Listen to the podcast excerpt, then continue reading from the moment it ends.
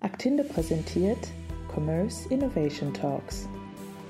Hier teilen Experten ihre Ansichten und Erfahrungen aus der sich immer verändernden Welt des E-Commerce. Zu Gast ist heute der Geschäftsführer der gleichnamigen GmbH, Alexander Steilreif. Hallo und äh, herzlich willkommen zu einer neuen Folge Actino Commerce Innovation Talks. Heute zu Gast Alex Steilreif, bekannter Buchautor und auch Gründer der gleichnamigen äh, Alex Steilreif Unternehmensberatung oder E-Commerce-Beratung. Da kannst du uns gleich ähm, selber auf, ein bisschen aufklären, was, wo ihr euch da differenziert. Und heute haben wir Magento als Themenschwerpunkt. Und da würde ich gleich mal sagen, steigen wir ein. Alex, stell dich doch mal kurz vor, bitte.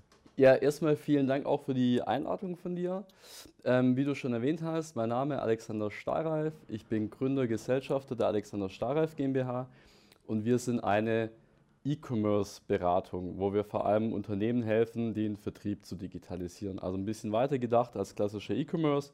Wir gucken uns bei den Unternehmen die komplette Vertriebskette an, den kompletten Vertriebsprozess und auf der Basis entwickeln wir dann spannende Konzepte, wie man möglichst viel aus dem alten Jahrhundert in die neue digitale Welt hieven kann. Das äh, klingt auf jeden Fall spannend. Ähm, ich würde dann gleich auf das Thema Magento mhm. gleich mal eingehen. Es äh, ist ja gerade ein großer Umbruch von der Version 1.9 auf 2.0. Ja. Dann haben wir natürlich auch die Übernahme durch, durch Adobe. Ja.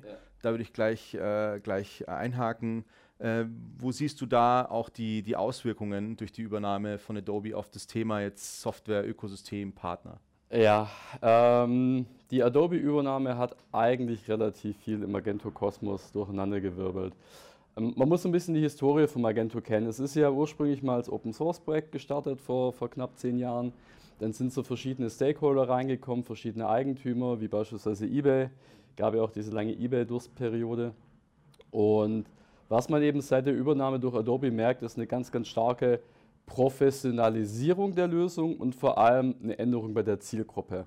Das heißt, jetzt mit Magento 2 ähm, adressiert Adobe vor allem auch ganz, ganz große Enterprise-Kunden und lässt eigentlich diese ursprüngliche Zielgruppe, mit der auch Magento letztendlich groß geworden ist, so diese kleinen Händler, die kleinen Retailer, lässt er letztendlich außen vor. So. Und so eine Änderung in der Zielgruppe bewirkt dann immer an ganz, ganz vielen Ecken die unterschiedlichsten Dinge. Zum einen werden die Projekte größer, du hast aber auch gerade in, in diesem Marketplace, also bei den Unternehmen, die die Lösungen bereitstellen, hast du mittlerweile auch ganz andere Player. Also um es kurz zu sagen, es wird alles ein bisschen größer und enterprise-lastiger. Macht sich das dann auch bei den Lizenzkosten bemerkbar? Also kannst du da was dazu sagen? Ja, Thema Lizenzkosten. Ähm, wie soll man sagen? Also Magento hatte ja schon immer dieses Prinzip, es gibt eine kostenfreie Variante, es gibt eine kostenpflichtige Variante. Und äh, die kostenpflichtige und die kostenfreie haben sich früher gar nicht so groß unterschieden. Es war für die Agenturen immer relativ schwierig, dann Umsatz zu machen mit Lizenzen, weil es nicht so wirklich einen Grund gab, ähm, auf die kostenpflichtige zu gehen. So, ähm, seit den letzten Releases merkst du aber auch schon, dass sich jetzt vor allem die Tools, die Features, die Funktionalitäten ganz, ganz stark differenzieren. Das heißt, in der kostenpflichtigen kriegst du mittlerweile wesentlich mehr als in der kostenfreien. Ähm, ganz klar hart gesagt, wenn du jetzt im B2B unterwegs bist, hast du nur in der kostenpflichtigen Variante auch wirklich die Produkte oder die, die Features, die du, die du eben brauchst. Ähm, das zum einen dazu. Zum anderen aber auch, ja, die Lizenzkosten sind natürlich auch stark gestiegen oder hat sich auch zum Teil das Preismodell ein bisschen verändert. Ähm, Adobe geht da gerade ganz, ganz stark den Weg des Umsatzes, also eine umsatzabhängige Lizenzierung. Ganz früher war es mal so eine serverabhängige Lizenzierung. Und das kann für den einen oder anderen Händler schon bedeuten, jetzt im Vergleich noch von ein paar Jahren, ähm, das Stratos Vierfache auch an Lizenzkosten zu bezahlen. Okay, also das ist schon nicht, nicht ohne, ja, so ein Lizenzkostenzuwachs. Ja, genau. Also man muss eben sagen, der eine oder andere profitiert davon, jetzt von der umsatzabhängigen Lizenzierung. Der eine oder andere ähm, hat da jetzt letztendlich verloren. Ähm, man kann schon sagen, dass wenn man jetzt auch die Lizenzkosten mit anderen Lösungen wie Salesforce, Intershop und Co. vergleicht, dass einfach Magento mittlerweile auf einem ähnlichen Level, auf einem ähnlichen Niveau spielt. Welche Vorteile siehst du denn in, die, in der Zusammenarbeit jetzt mit Adobe oder mit der Integration vor allem auch in die Adobe-Welt? Ja. Ja, ja, also im Prinzip wird so ein bisschen, je nachdem, wie man es betrachtet, der, der, der, der Nachteil zum Vorteil oder der Vorteil auch zum Nachteil. Ähm, was in den nächsten Jahren definitiv angedacht ist, ist eine ganz starke Integration von dieser Magento Commerce Lösung in den Adobe Software oder Technology Stack. So, Adobe ist ja relativ stark auch im Bereich CMS, Personalisierung und Co. Wird natürlich super spannend, wenn jetzt in den nächsten Jahren in dieses starke CMS jetzt noch eine starke E-Commerce-Komponente mit reinkommt. Das heißt, so dieses Zusammenspiel zwischen der Adobe-Technologiewelt und der Magento-Technologiewelt, die zusammenwächst, kann auf jeden Fall einen großen Vorteil sein, vor allem für die größeren Händler, die größeren Unternehmen. Ähm, es hat aber auf der anderen Seite auch den Nachteil, dass du eine gewisse Komplexität erzeugst, mit der vielleicht nicht jedes Unternehmen klarkommt und du dann wiederum das Problem hast oder die, die Anforderung hast, dass dann viele Firmen sagen, ist mir jetzt vielleicht doch eine Nummer zu groß. Okay. Wenn du jetzt ähm, die wesentlichen Unterschiede zwischen Magento 1 und 2 ja. in einer Minute jemanden ja. erklären müsstest, was ja. würdest du der Person mitgeben? Andere, andere Zielgruppe. Also es ist wirklich der, der größte Unterschied liegt darin, es ist jetzt eine Software, die für eine andere Zielgruppe konzipiert wurde. Ja. Es ist an sich, technisch gesprochen, eigentlich ein komplett anderes Produkt. Bei Magento 2 wurde ja relativ viel neu entwickelt.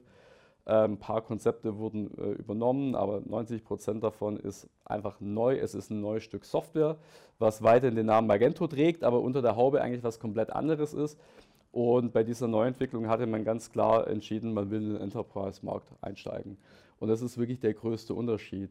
Ähm, noch vor einigen Jahren, Magento 1, als es, äh, sage ich noch, die äh, State-of-the-Art-Lösung war, hat man so als, als Schweizer Taschenmesser angesehen. Man konnte alles damit machen.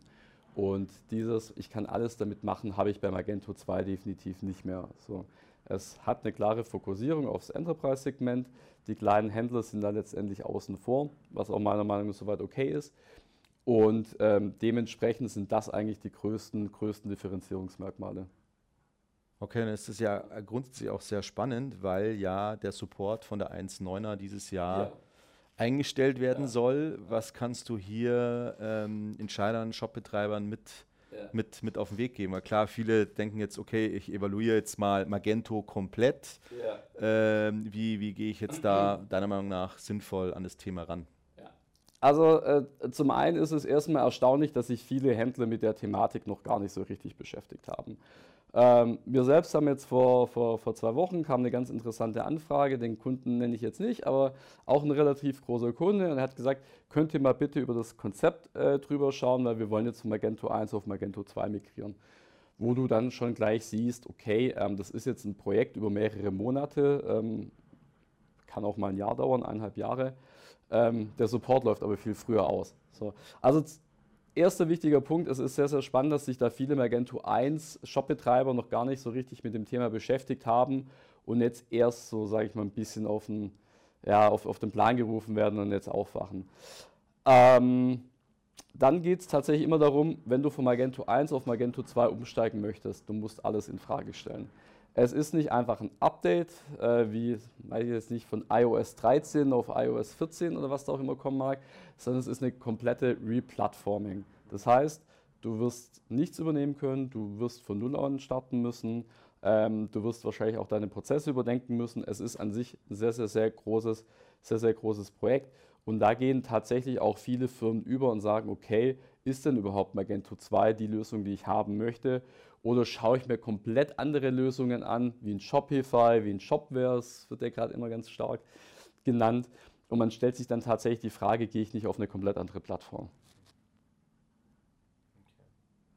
Also von daher eine, eine sehr, sehr, sehr äh, knifflige, knifflige Frage. Ich bin auch der Meinung, dass, wenn ich, wenn ich schätzen müsste, vermutlich nur 10 bis 15 Prozent der Magento 2, der, sorry, der Magento 1 Nutzer tatsächlich auf Magento 2 wechseln werden.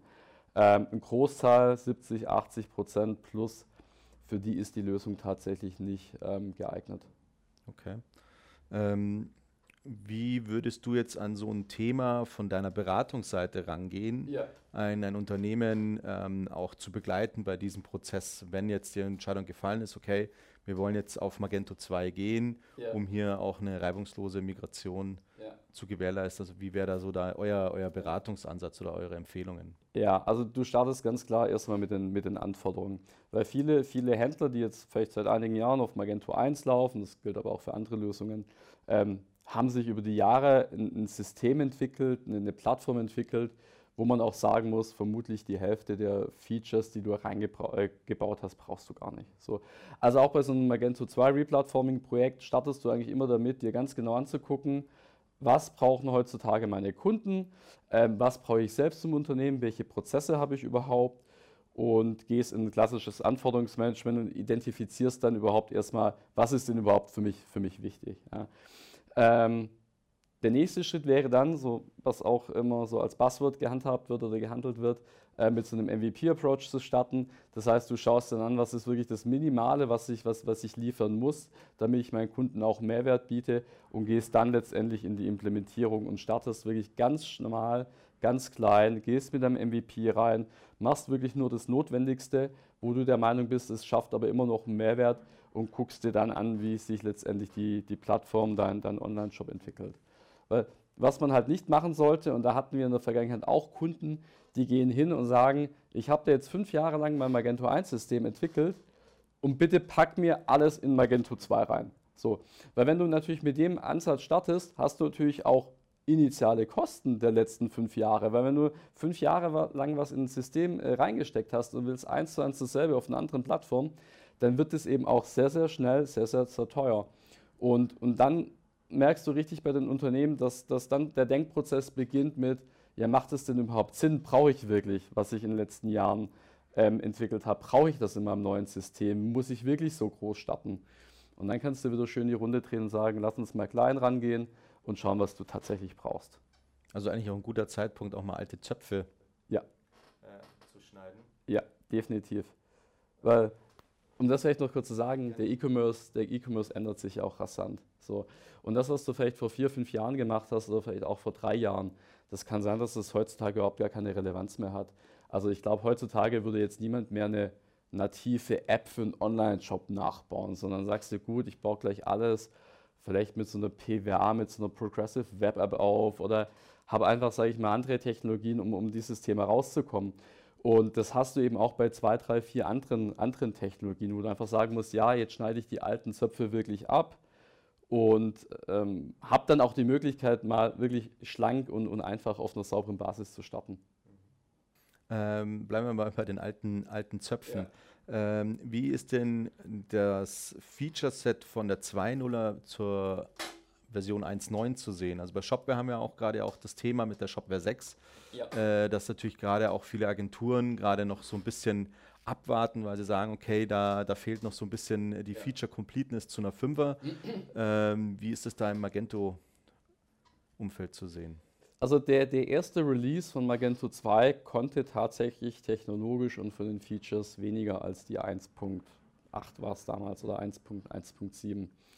Ähm, da hat Magento aber mittlerweile auch sehr, sehr stark aufgeholt. Wir befinden uns ja auch gerade in diesem 2.3er äh, Branch, also da hat sich schon einiges entwickelt bei Magento 2. Und ähm, die Features, die jetzt drin sind, die sind bei weitaus, weitaus größer als was Magento 1 bisher geboten hat. Und von daher kann man schon sagen, jetzt die, die Situation, wie man es bei Shopware hatte, hat man bei Magento 2 zum Glück nicht. Wenn man jetzt auf Magento 2 migriert, hat man wirklich auch ein sauberes, erprobtes System, was sich jetzt auch schon mehrere Jahre am Markt ähm, behauptet hat. Und ähm, es folgt einfach gerade auch den, den, technologischen und auch, auch ja, sage ich mal so, businessgetriebenen Entwicklungen. Also du merkst eben, dass Magento irgendwann angefangen hat, so dieses B2B-Thema aufzunehmen, der jetzt relativ viel im B2B-Segment gemacht hat.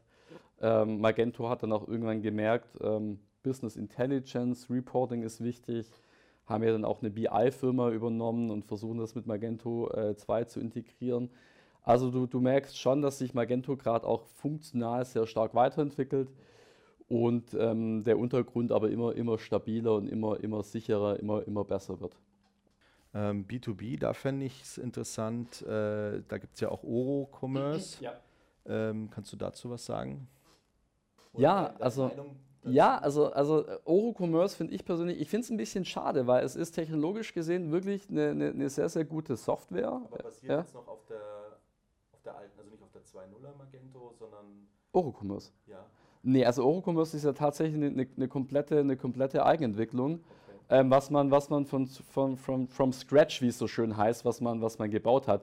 Bei Orocommerce ist ja im Prinzip die Story, dass sich da der, der, der Jorf Kuttner von Magento ähm, ist ja irgendwann bei Magento raus und hat dann diese, diese Oro-Plattform aufgebaut, hat da zuerst mit einem ähm, CM angefangen das dann ähm, als Plattform weiterentwickelt und irgendwann diese, diese Commerce-Komponente, also Oro-Commerce, drauf, draufgesetzt.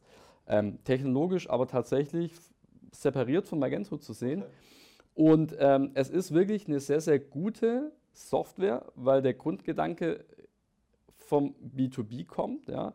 Sowohl bei Shopware wie auch bei Magento hat man eine B2C-Lösung als Basis genommen und gesagt, ich baue jetzt B2B-Features drauf. So muss man zugeben, wirkt eben an der einen oder anderen Stelle einfach so, dass das eben auch dieser Approach war. Ähm, bei Oro, und das ist eine der wenigen Lösungen, hat man es direkt von B2B gedacht, was ich sehr, sehr, sehr erfrischend finde und ähm, technologisch, das ist auch ein sehr gutes Stück Software, ähm, die leiden einfach darunter, dass meiner Meinung nach in Europa absolut keine Reputation da ist. Die tun sich da in der Vermarktung relativ schwer, weil in Deutschland zum einen die, die Cases fehlen. Ja. Jetzt gibt es äh, zum Glück mal wieder einen Country Manager in Deutschland. Das ist schon mal ganz gut, dass man auch wo anrufen kann und auch in Deutschland bei jemand rauskommt. Aber es fehlt einfach so diese, diese Reputation, dass jetzt auch ein Mittelständler beispielsweise sagt oder ein Familienunternehmen, ja, auf die Software setze ich. Da, da ist einfach kein, kein Vertrauen da, weil diesen guten Job, den Oro in den USA erledigt, der wird in Deutschland nicht so geschätzt oder auch vielleicht gar nicht, gar nicht anerkannt oder gar nicht beachtet. Und deswegen bleibt es bei Oro vor allem spannend zu sehen, ob die einfach so diesen, diesen Punkt schaffen, in Deutschland mal eine Handvoll guter Referenzkunden zu gewinnen. Weil dann ist die Lösung definitiv imstande, da im B2B-Segment ähm, sehr, sehr häufig eingesetzt zu werden. Ähm, du meintest Country Manager. Ja. Ähm, Magento war oder ist für mich auch so ein Thema, dadurch, dass es ja lange Zeit sehr community-driven war, ja. war, waren ja, glaube ich, für viele ähm, die Ansprechpartner oft äh, größere Agenturen. Richtig. Ähm, ändert sich hier was äh, mit, mit, mit dem Einstieg von Adobe? Jein, jein würde ich sagen. Also als, als Magento-Nutzer, als, als, als Unternehmen, wenn du auf Magento setzt, wirst du vermutlich immer deine Agentur als zentralen Ansprechpartner haben. Ja, ähm, du suchst ja auch oftmals eine Agentur raus, die, die, die zentral ist, wo du zur Not auch mal irgendwie vorbeifahren kannst. Und äh, für viele Kunden ist tatsächlich auch in diesem Magento 2 Enterprise-Segment immer die, die Agentur so der, der zentrale Ansprechpartner. Ähm, Magento bzw. Adobe, die versuchen das schon so ein bisschen zu umgehen und sagen, ja, du hast da so, so, so einen Key-Account und Customer Satisfaction. Äh, äh, Mensch, der dir auch bei, bei äh, größeren Problemen weiterhilft, bei dem du theoretisch auch eskalieren kannst, wenn du mit deiner Agentur nicht zufrieden bist. Ähm, in Summe muss man halt sagen, ist eben der Magento Support direkt von Adobe bzw. von Magento eher, eher, eher dürftig ein, einzuschätzen. Ähm, ich weiß, dass da im Hintergrund viel geplant ist und auch viel passieren wird, um gerade dieses Support-Thema zu lösen. Also Adobe hat es definitiv erkannt, dass man da was machen muss. Aktuell ist es aber eher schwierig zu betrachten. Also aktuell wirst du wirklich wahrscheinlich bei deiner persönlichen Agentur am besten aufgehoben sein, wenn du mal Probleme und Fragen hast? Ähm, bezüglich äh, Integration. Ähm, es gibt natürlich Themen wie, wie API First, was ja auch gerade äh, Spriker Commerce Tools ja gerade so ein bisschen äh, die Sau durchs Tor, äh, Dorf treiben. Ja. Das Thema Headless Commerce. Ja. Kannst du da mal im, im Kontext zu Magento?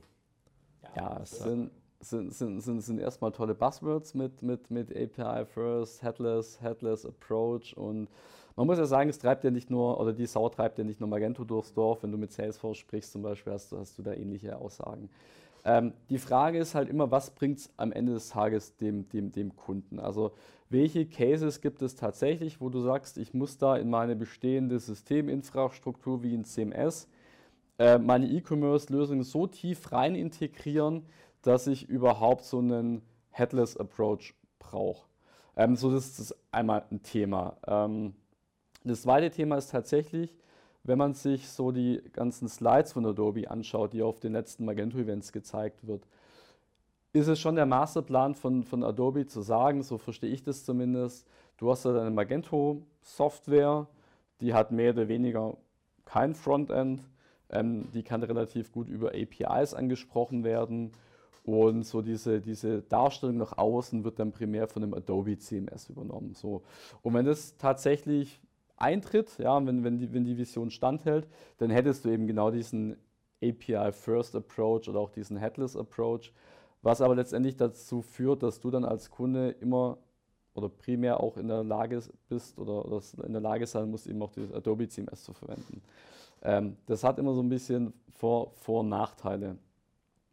Wir merken relativ häufig, jetzt vielleicht mal unabhängig von, von Magento, dass, dass dann ein Kunde zu uns kommt und sagt, ähm, Stichwort Customer Journey, ich habe da schon irgendwie ein CMS und ich stelle meine Produkte dar.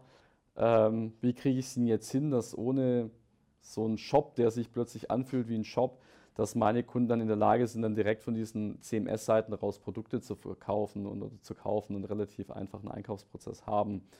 Und jedes Mal, wenn du es eben evaluierst, und es ist dann egal, ob ein Magento hinten dran steht oder, oder ein Salesforce oder ein Intershop, merkst du halt relativ schnell, dass es aufgrund von der technologischen Raffinesse auch relativ schnell teuer wird und dass es sich dann oftmals für ein Unternehmen oder für die Unternehmen gar nicht lohnt, da so eine ganz tiefe Integration zu fahren. Ja. Von daher, man, man, muss aufpassen, ich, ich, ich finde die Buzzwords super. Ich mag auch das Thema PWA, ähm, und, und was da gerade alles noch so, so, so rumschwirrt. Man muss aber wirklich immer gucken, was hat es denn tatsächlich für so ein Business Value für mich? Also was bringt es wirklich, wenn ich da jetzt Technologie ABC nutze oder Ansatz ABC nutze? Was habe ich dadurch für Vorteile, also auch monetäre Vorteile und mit welchen Investitionskosten muss ich dann letztendlich auch rechnen? Und oftmals kommt dann eben die Ernüchterung, dass sich zwar was sehr, sehr toll anhört, aber dann einfach in keinem Verhältnis von, von Kosten und Nutzen steht.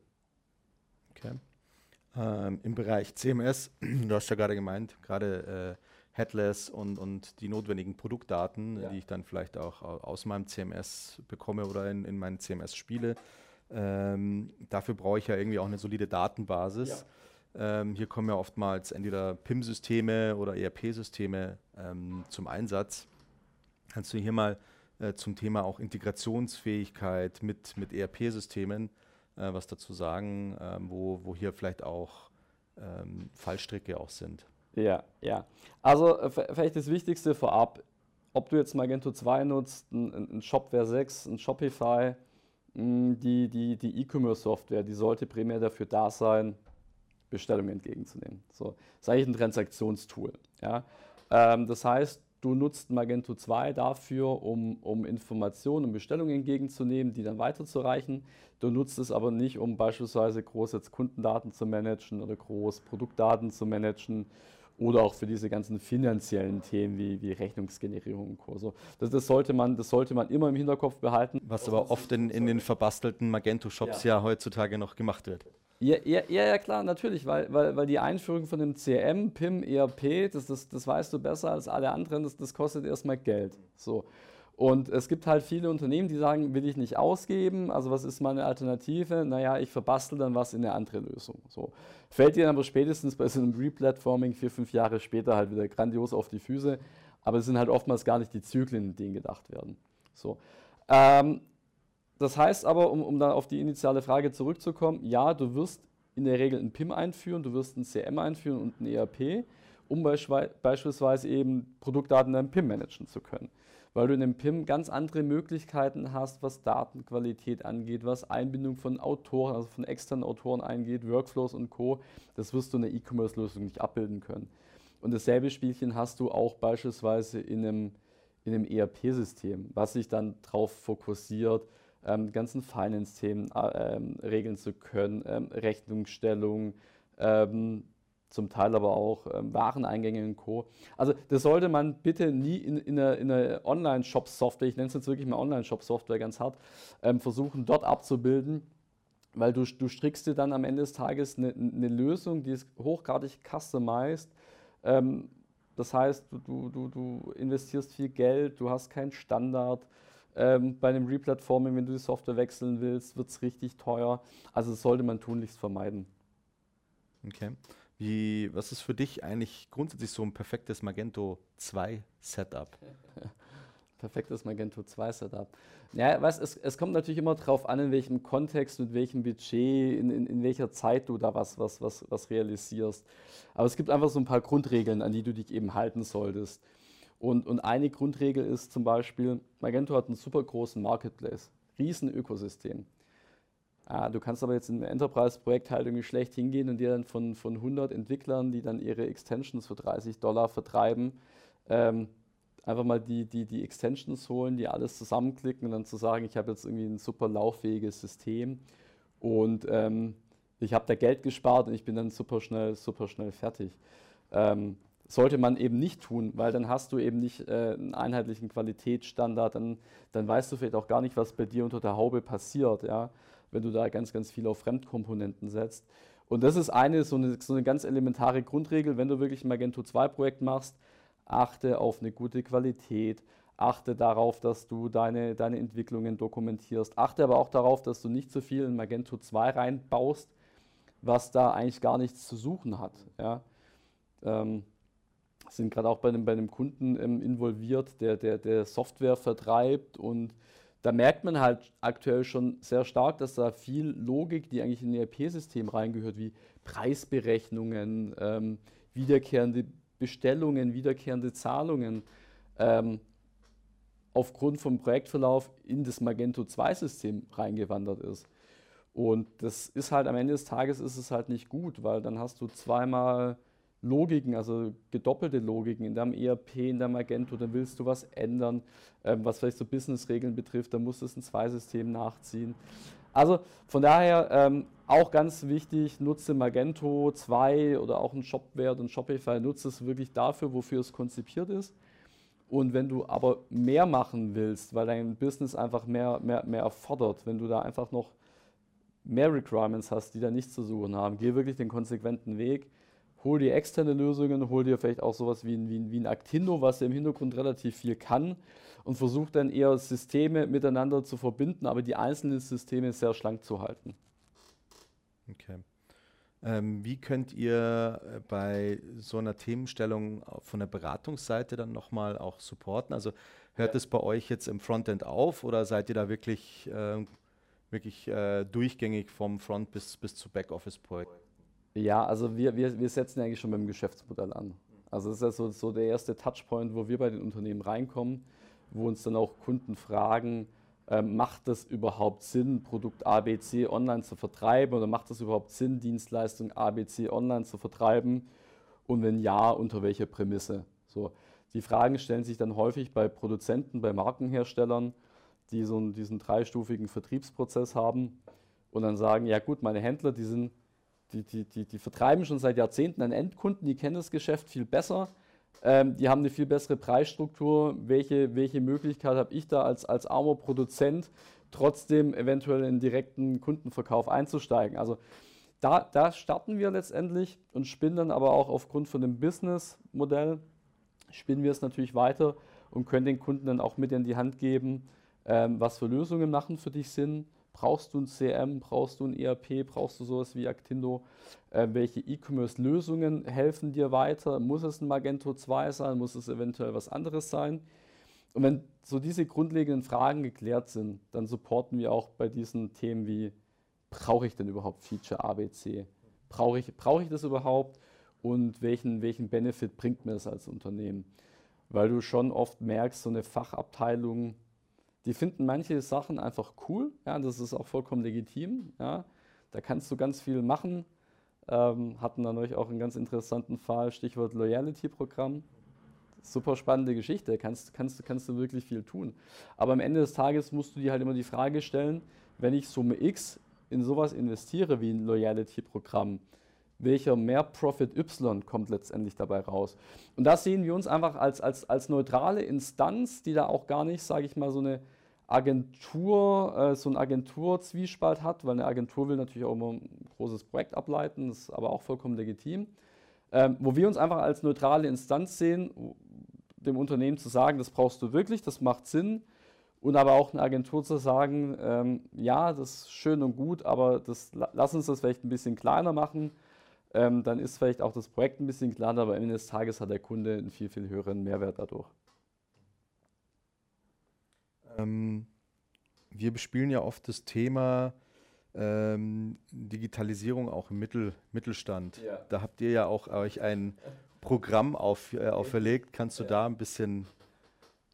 Ja, ja, ja genau. Ähm, unsere Denkweise ist ein bisschen, dass das auch der Hintergrund es ist eigentlich schade, dass wir in Deutschland so viele, so viele tolle Unternehmen haben, so viele tolle mittelständische Unternehmen, die aber dieses Thema E-Commerce komplett ausblenden. Ja. Und ich habe das jetzt in den letzten zehn Jahren so häufig gesehen, dass eben die Unternehmen, die ganz einfache Produkte haben, ähm, Taschen, Schuhe, ähm, Bürozubehör, die sind ja relativ schnell in E-Commerce eingestiegen, weil sie gesagt haben, ja, das verstehe ich, da kann ich mehr Kunden erreichen, ich kann günstiger verkaufen, ich habe digitalisierte Prozesse, also ich brauche weniger Personal. Solche Unternehmen haben es ja relativ schnell begriffen, was, was, so, was so die Mehrwerte vom E-Commerce sind. Es gibt aber relativ viele Mittelständler aus dem Maschinenbau oder aus dem produzierenden Gewerbe, Unternehmen, die im B2B unter, unterwegs sind, die so mit dem Thema E-Commerce sich, sich einfach schwer tun, weil auch immer so dieses Bild da im Kopf ist, E-Commerce ist Zalando. Und, und wenn die eigenen Produkte nicht so in dieses Zalando-Muster reinpassen, dann, dann, dann sagen da viele Unternehmenslenker, du E-Commerce, lass mich in Ruhe, ja, hilft uns nicht. So. Ähm, wenn du aber mit den Unternehmen, das, das machen wir ja, wir, wir klären ja auch relativ viel auf, aber wenn du mit den Unternehmen wirklich im Detail mal sprichst und sagst, ja klar, du kannst jetzt nicht deine individuelle Maschine, die mehrere Millionen Euro kostet, ähm, die wirst du jetzt nicht über einen Shopify-Shop irgendwie verkaufen können. Da kommt jetzt niemand von Google drauf und sagt, ja, zwei Millionen ist ja günstig, die kaufe ich mir mal. Ähm, darum geht es auch gar nicht. Aber die Unternehmen können eben ihre ganzen Services, äh, Zubehör, Wartungsintervalle, ähm, Techniker, die vorbeikommen wollen, die, die, können das alles eigentlich digital abbilden. Da entstehen am Ende des Tages auch Transaktionen und äh, du schaffst Mehrwert für den ihre Kunden, ja, weil du auch an einem Wochenende mal was machen kannst, weil du vielleicht auch mal was unabhängig von den Öffnungszeiten machen kannst. Und du schaffst aber auch für die Unternehmen selbst einen riesen Mehrwert, weil du eben Prozesse digitalisiert bekommst und digitalisiert bekommst, bedeutet auch immer Prozesskostensenkung. Und da haben wir uns eben das, das Ziel auserkoren, jetzt in den nächsten Jahren 1000 Unternehmen einfach zu helfen, genau dies, dies, diesen Schritt zu gehen. Und da sind wir auch happy, wenn ähm, beispielsweise ein Bauträger sagt, ich sammle jetzt mal Leads ein. So, ich, ich, guck, ich schaue in, meinem, in, in, meiner Vertriebskette, ist so der erste Touchpoint, ich muss irgendwie Kunden, mit dem Kunden in Kontakt kommen, einfach mal zu sagen, okay, ich, ich, ich schneide mir die ersten 5% raus und, und da digitalisiere ich mal und von den restlichen 90 Prozent, da habe ich jetzt vielleicht ein bisschen Angst, da traue ich mich jetzt zeitnah noch nicht ran. Aber wenn wir es eben schaffen, zumindest mal so diesen ersten Punkt, diese erste paar Prozent in dieser Vertriebskette bei, bei, bei den Unternehmen äh, digitalisieren zu bekommen, sind wir eigentlich schon, schon, schon happy, weil ich persönlich auch der Meinung bin, es wird in einer immer globaleren und vernetzten Welt wird das irgendwann für die deutschen Firmen einfach ein Wettbewerbsnachteil. Wenn du in den nächsten zehn Jahren immer noch so verkaufst, wie du es in den letzten 40 Jahren gemacht hast, dann wirst du vielleicht früher oder später eine smarte Company aus, aus Italien, aus Frankreich, aus UK, aus Österreich haben, die halt mit den Kunden anders umgehen. Und dann kommst du auch als deutsches Unternehmen einfach ins, ins, ins Hintertreffen. Dann hast, du, dann hast du einen Wettbewerbsnachteil. Und dann so die Argumentation zu sagen, ja, aber meine Kunden, die sind jetzt so im Umkreis von 40, 50 Kilometer.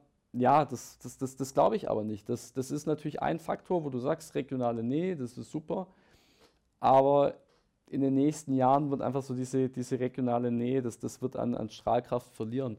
Und dann brauchst du einfach smarte digitale Lösungen. Also es geht ja auch dann, ähm, was ich verstehe, auch wirklich, geht nicht nur um, um ein klassisches Tech-Projekt, sondern da geht es ja, ja, wirklich auch Transformation in den Köpfen der Entscheider auch so ein, so ein Stück weit? Es, es, geht um die Transformation in den Köpfen der Entscheider, grundsätzlich mal zu verstehen, wie, wie, wird heutzutage Business gemacht, was will jetzt eigentlich so eine, du sagst meine, meine, meine Zielgruppe, also jetzt von den, von den Unternehmen, die wir beraten, die werden ja auch immer jünger. Was will eigentlich jetzt so ein Mitte-20-Jähriger? Der will ja kein Fax mehr schicken. Ja? Und dieses, der will dir kein Fax mehr schicken und der will dich nicht mehr anrufen, das ist ja schon so ein riesen, riesen Prozess, den du erstmal in ein Unternehmen lostrittst, äh, wo viele Entscheider dann erstmal fragen, ja, aber warum denn nicht? Ja, und dann musst du erstmal in die, in die, in die, in die, Argumentation reingehen. Und es ist aber auch einfach eine, Änderung, eine Weiterentwicklung vom, vom, vom Geschäftsmodell, muss man auch ganz klar sagen. Weil wenn du jetzt plötzlich online was verkaufst, dann geht es vielleicht gar nicht mehr darum, dass du dein, deine große Masche jetzt vielleicht bei der Maschine hast, sondern geht es vielleicht eher darum zu sagen, ähm, ich verdiene mein Geld dann mit den Services im, im, im, Hinter, im Hinter, also nachgelagert, ja, die dann im Hintergrund laufen. Und von daher ist es eigentlich so eine Transformation in den Köpfen, es ist eine Transformation vom Geschäftsmodell, es ist aber auch so eine technologische Weiterentwicklung und Transformation. Und da sehen wir uns eben als, sage ich mal, übergreifende und beratende Instanz, die in diesen verschiedenen Säulen den Unternehmen hilft weiterzukommen, was beispielsweise eine klassische Agentur eben nicht macht, wo eine klassische Agentur sagt, ja, wenn du mir sagst, was ich bauen soll, dann helfe ich dir dabei, aber gar nicht die Frage stellt und auch das Geschäftsmodell challenged mit, macht es denn überhaupt Sinn, was wir da tun? Oder musst du, großes Stichwort, was gerade immer im Kommen ist, musst du vielleicht auf ein Abo-Modell umsteigen? Ja? Muss denn heutzutage alles immer gekauft werden? Nee. Das, das, das siehst du ja selbst bei unserem privaten Konsum. Du wirst vermutlich auch ein Netflix-Abo haben. Du kaufst auch keine Filme mehr. Du, du hast ein Apple Music. Ja, genau. Also wir, wir haben dann alle äh, sieben Sportabos und irgendwie noch ein Amazon Prime und dann noch ein Netflix. Ja, warum soll denn das in, in, beim Maschinenbau nicht auch so laufen, dass dann, dass dann zukünftig mehr über, über Abos funktioniert? Warum, warum muss ich meinen mein Schlagbohrer heutzutage kaufen, wenn ich den vielleicht nur drei Wochen brauche? Und ich glaube, das ist eigentlich so die, die, die spannende Phase, wo wir in den nächsten Jahren reinkommen werden und wo, glaube ich, so die Technologie, der, der Anstoß war aber wo es jetzt auch eher darum geht, da mal ein bisschen mehr die Businessbrille aufzuziehen und den Unternehmen da weiterzuhelfen. Alex, ähm, so auf der Zielgeraden noch, noch zwei Themen, die mich mhm. interessieren. Mhm. Das erste äh, zum Thema Low-Code. Also gerade so Anbieter wie Shopify, die yeah. dann sagen, auch im B2B-Umfeld oder auch für, für Markenhersteller, auch größere, äh, hier so gefühlt für 29 Euro kriegst ja. du hier deine vollumfängliche eierlegende äh, E-Commerce-Wollmilchsau. Ähm, was so, so ich, deine Meinung dazu? Finde ich, find ich, gut, finde ich gut. Also ich glaube tatsächlich, dass Shopify auch den deutschen Markt ziemlich, ziemlich stark umkrempeln wird. Ähm, es ist tatsächlich eine der wenigen Lösungen, die wirklich als Cloud-Lösung bezeichnet werden kann. Magento, um dann nochmal kurz darauf zurückzukommen, auf Magento, sagt ja auch, wir haben eine Cloud Edition, aber am Ende des Tages ist es einfach nur ein Magento, was von Magento selbst gehostet wird. Ähm, da hast du denselben Customizing-Aufwand, die, dieselben Aufwände. Ähm, Shopify kommt ja wirklich von dieser Software as a Service, ich bin in der Cloud, ich gebe denen meine 29 Dollar im Monat und ich habe erstmal ein relativ gutes, lauffähiges System und selbst aktuell oder selbst sehr, sehr wenig technischen, technischen Aufwand. Und ich glaube, das ist für viele Firmen super spannend, um die ersten Erfahrungen zu sammeln und wirklich auszutesten, funktioniert mein ganzes E-Commerce-Konzept, was ja aus Produkten, Preisen, Marketing und irgendwo auch aus, aus Technologie besteht. Mhm. Funktioniert das überhaupt? Und Shopify ermöglicht da einfach den Unternehmen mit einer, sage ich mal, budgetschonenden Lösung reinzugehen, um da, um da die ersten Erfahrungen zu sammeln. Und, und ein Kunde von uns, den, den wir jetzt beraten, wo wir sagen, wir wollen E-Commerce wesentlich professioneller aufziehen, hat auch genau mit Shopify in den USA angefangen. Ja? Die haben das in-house gemacht, ähm, sich eingemietet, Produktdaten rein und einmal geguckt, was passiert da eigentlich, wenn wir jetzt plötzlich online verkaufen. Und ist da auf Millionenumsätze hochgeschossen. Und ähm, dadurch fällt dem Unternehmen es jetzt natürlich auch einfacher oder leichter, Geld zu investieren für eine etwas komplexere E-Commerce-Strategie, weil man einfach diesen Proof hat, weil man mhm. einfach gesehen hat, es funktioniert. Und von daher finde ich es super smart, was, was Shopify macht. Und ich würde mir auch tatsächlich da wünschen, dass ähm, sich das, das Image auch in Deutschland so ein bisschen dreht, weg von diesem, nennt es jetzt mal ganz böse, 1 in 1 äh, Shop. Wix.com. Ja, genau, zur, zur Alternative von, von Wix.com zum 1 in 1 Shop. Nee, Shopify ist, hm. ist tatsächlich unter, unter der Haube mehr. Und ähm, das muss jetzt auch mal bei den Unternehmen in Deutschland ankommen und dann kann es eine super spannende, super interessante Lösung sein. Danke, Alex. Ähm, letzte Frage, oder wo ich gerne was von dir hören würde, ist, Du bist ja Autor auch vom aktuellen Magento 2 Handbuch, ja, ja. so ein bisschen das Standardwerk in, in, dem, in dem Bereich, äh, im, im Rheinwerk, Rheinwerk Verlag äh, erschienen. Ähm, könntest du da ähm, noch ein bisschen vielleicht erzählen, für wen ist dieses ähm, Handbuch ja. eigentlich geeignet? Was ist so da die, die Zielgruppe? Für alle, die jetzt sagen, mega, mega spannende Episode. Ich will jetzt sofort auf, auf Magento äh, wechseln. Ähm, ich kann das sagen, für wen es nicht geeignet ist. Es ist definitiv nicht geeignet für, für Entwickler. Ob, ob Backend oder Frontend ist egal. Also es ist jetzt kein Buch, was für, für Entwickler geschrieben ist. Es ist ein Buch, welches sich vor allem an, an Entscheider richtet. Ja? Ähm, es ist zwar relativ dick und umfänglich, aber wenn du als Entscheider dieses Buch durchliest, kannst du relativ schnell wirklich auch eine Aussage treffen, ist dieses Magento-System etwas für mich und meine Organisation oder ist es mir eine Nummer zu groß oder, oder hat es vielleicht Funktionalitäten, die, die komplett konträr sind, die ich eigentlich gar nicht brauche. Das heißt, die Entscheider, das ist eine wichtige Zielgruppe und die andere Zielgruppe, ähm, ja, ganz klar Shop-Administratoren. Das heißt, es hat wirklich auch diesen Detaillierungsgrad, wo du einfach sagen kannst, wenn ich jetzt für so ein Magento-System verantwortlich bin und ich weiß nicht, wie es funktioniert, dann kann ich mir zumindest mal die 800, 900 Seiten durchlesen und habe hab da einen guten Überblick. Das heißt, meine Intention war auch, so, so einen Spagat zu schaffen. Zum einen als, als IT-Marketing oder auch als CEO äh, Entscheider bzw. Leiter kannst du es dir durchlesen, hast einen guten Überblick. Du kannst es dir aber auch, wenn du die ganzen Details von dem System kennenlernen willst, als Shop-Administrator, als, als äh, Shop-Manager, kannst du es dir auch gut äh, durchlesen. Ja. Super. Auf jeden Fall klingt das ja sehr, sehr spannend. Ähm, vielen Dank für deinen Besuch, Alex, ja, ähm, für deine Insights auch aus deinem äh, Alltag, aus, aus der Beratung, auch so ein bisschen aus, aus ähm, der Sichtweise. Ähm, ich hoffe mal, es war für euch wieder eine spannende Episode. Äh, in der nächsten Folge haben wir Shopware zu Gast. Da freue ich mich auch schon ähm, auf viele spannende Themen. Die neue Shopware 6, äh, Shopware als äh, Cloud-Version. Da werden wir auch tiefer drauf eingehen und ich hoffe mal, es war wieder für euch spannend zuzuschauen. Vielen Dank.